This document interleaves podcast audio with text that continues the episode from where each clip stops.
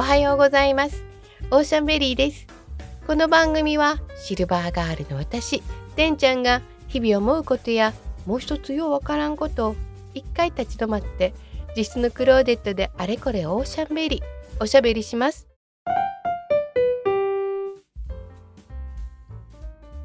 先日甘酒をオーシャンベリーで作った時に痛感したんですけど塩麹が発酵して砂糖を入れなくてもものすごく甘くなった甘酒本体っていうかねおかゆ状態のものを口にした後にそれをお湯や水で薄めた飲み物になった甘酒を飲むとですねちょっとぼんやりに感じるんですよ。まあそりゃそうですよね薄めてますから。そこにね塩をほんの少し入れるとねあら不思議なんですよ。本当にものすごく美味しい飲み物甘酒になりました。普段お料理していても塩味は味の基本中の基本です。全てが決まるって言っても過言ではないと思います。今日はお塩のお話ししたいと思います。皆さんのお家ではどんなお塩を使ってはりますか？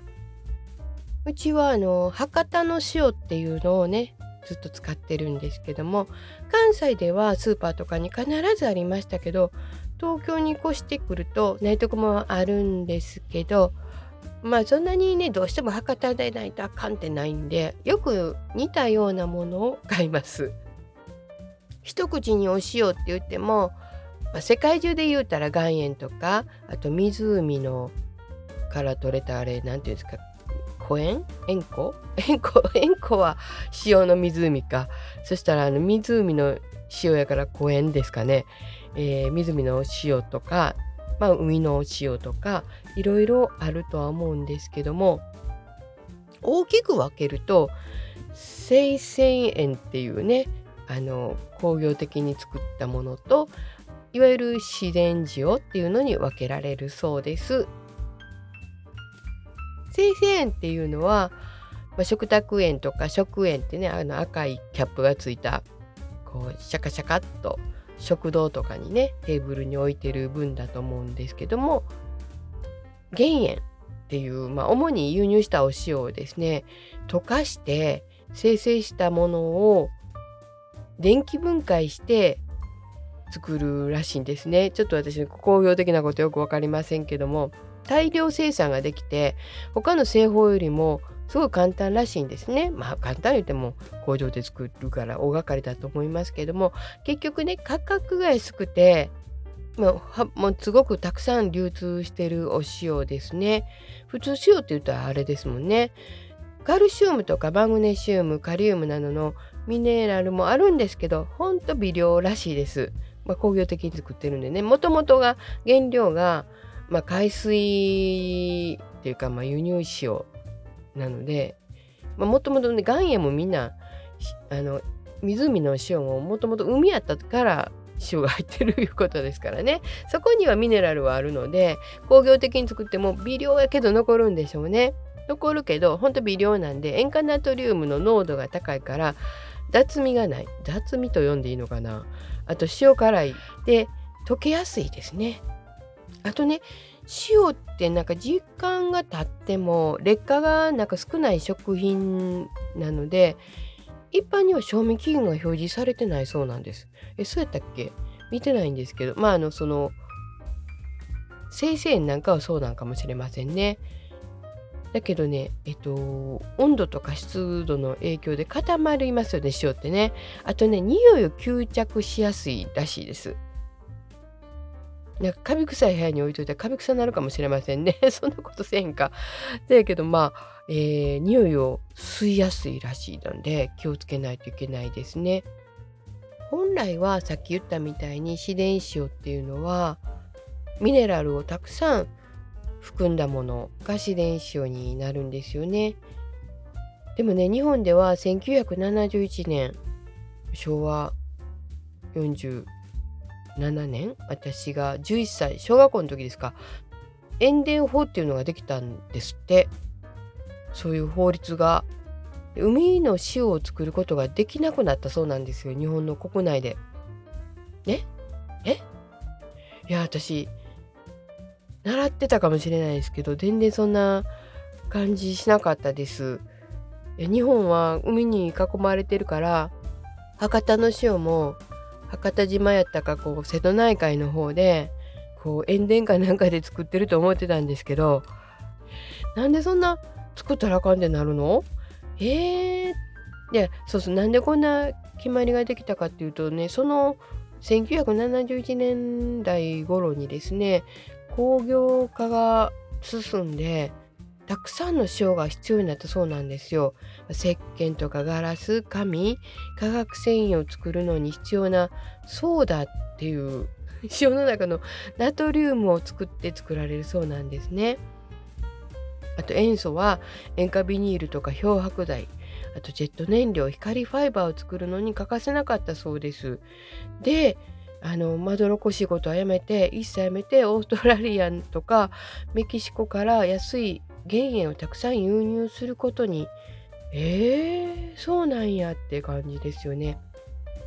なんかね海に面した平らな広い塩田がね日本にはまだあったんですって。でもそこに大きな工場を建てるのに適していたからかもしれないっていう意見もありました。なんかひどい話ですよね。そんな中私が買ってた博多の塩はね塩田塩の保存を目指す市民運動が母体になっているそうです。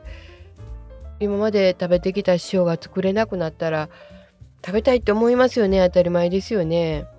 その市民運動が母体になって1973年に海外から輸入した天日海水塩。天日を使ってねこうすごい広大なところに海の水を引き入れて雨が降らない地方で天日と風とで乾かして何て言うんですか？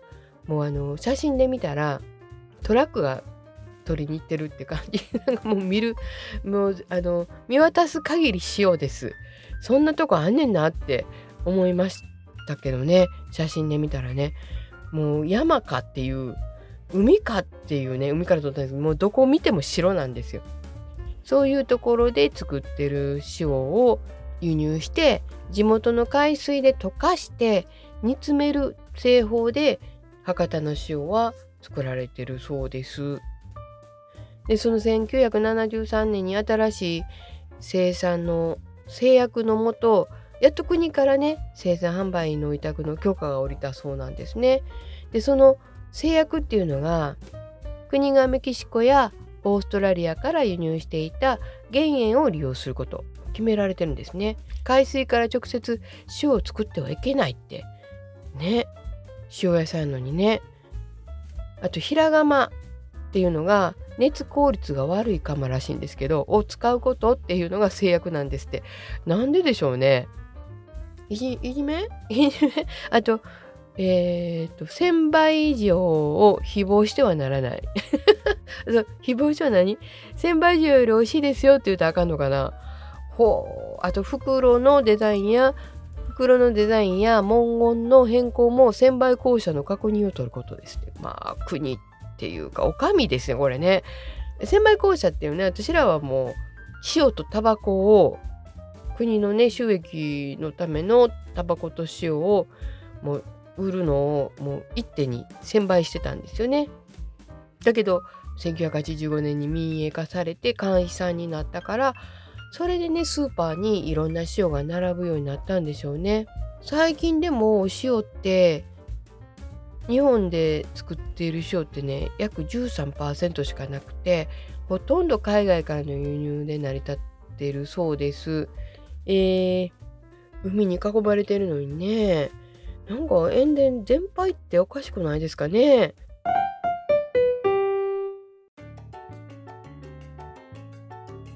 お料理に使う塩の話になると、まあ、実際に使ってみたら塩は粒が大きいほどゆっくり少しずつ溶けるので味がまろやかになるそうです。細かいほど素早くたくさん溶けるので塩味を強く感じます。さっきのねあの食塩って書いてある赤いキャップに入ってるのは素早く塩味を感じますよね。にがりの量が多かったりねそのミネラルが多いとただの塩味だけじゃなくて複雑な味とかコクも生まれますね。粒の大きさや形は目で見て判断してにがりの量は塩の裏のパッケージとかを見て、まあ、確かめるっていうのが判断になります。お塩ってお料理する時に味をつけるだけじゃなくていろんな効能があります。まあ、いろんな風に使います。まずはま塩気をつけるですよね。まあ、お魚の塩焼きとかシンプルな食材にこう味を引き立てるために食欲をそそる塩気がつきますよね。ちょうどいい塩梅にしたらその食材がものすごく引き立ちます。あと柔らかくするっていう効果があるそうです。お魚に塩を振ると水が出た後塩が身の内部に広がってタンパク質が溶けることで水分を多く保ちしっとりした質感になります。そして保存性を高めます。食品の中の水分をね塩がこう抱きかかえるっていうか塩が出てくることで微生物が水分を利用しにくくなるんですね。漬物なんかもそうでしょうし梅干しとか干物なんかも塩が使われます。魚とかね塩を水につけて辛い塩辛い塩水につけて干しといたら大体太陽の下真夏とかでもね、まあ、風があった方がいいと思いますけど干して干からびさしたら美味しいですもんねうまみが増してね。そして腐ってる？あれ腐ってる？腐ってないですよね。美味しいですもんね。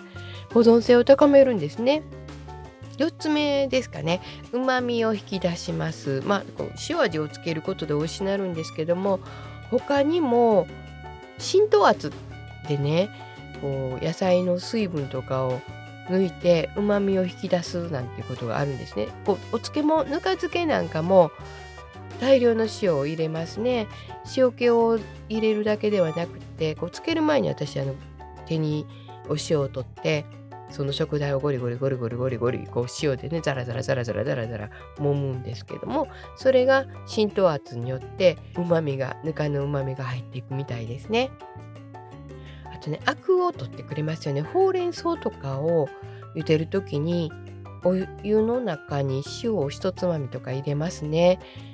あんまり私あの何パーセントって考えたことないですけども、えー、この時の塩水は0.5%がおすすめだそうです。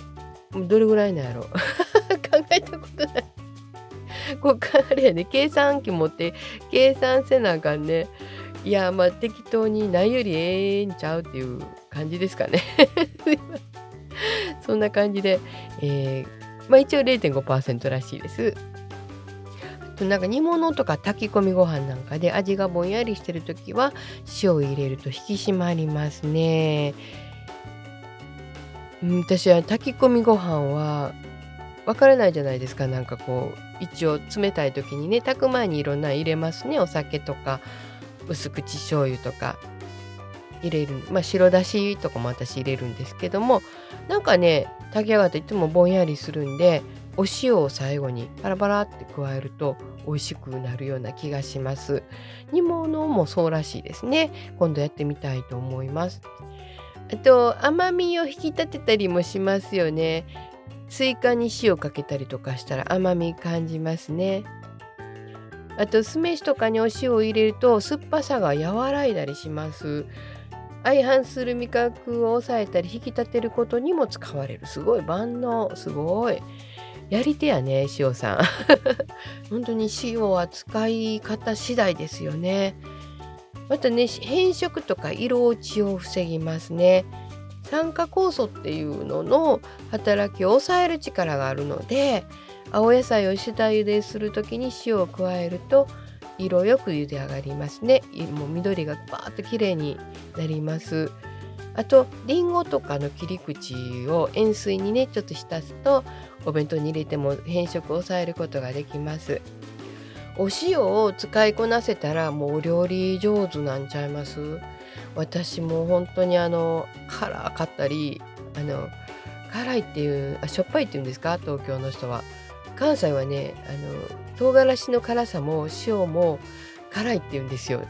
辛って 言うんですけどもう辛かったりなんかぼやけたりいろいろしちゃってもう全然使いこなせてないからこそたまに使いこなせて美味しくできるとやったーってこう本当によっしゃーって感じになります。塩っていう感じは袋に入った岩塩をお皿の上に置いてそれに家来が旗を立ててしっかりと見張っている様子なんだそうです。塩がとっても中国でも貴重だったということですよね。今日はお塩のことを考えてみました。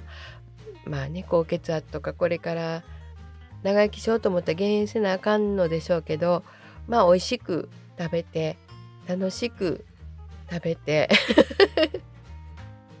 ニコニコしていきたいと思いますねそれがいいですよね気をつけながらも。お別れの時間が近づいてきました。この番組は毎週火曜日の早朝に配信しています。皆さんのお便りも大募集しています。番組の感想など、ツイッターの方にもくださると嬉しいです。概要欄に貼っておきます。お便りのアドレスも貼っておきます。どちらでもお好きな方でいただけると嬉しいです。番組をフォローしていただくと次に配信された時に聞いていただきやすくなります。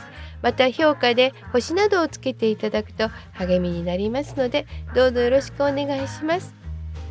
今日が皆さんにとって素敵な一日でありますように。お相手はてんちゃんでした。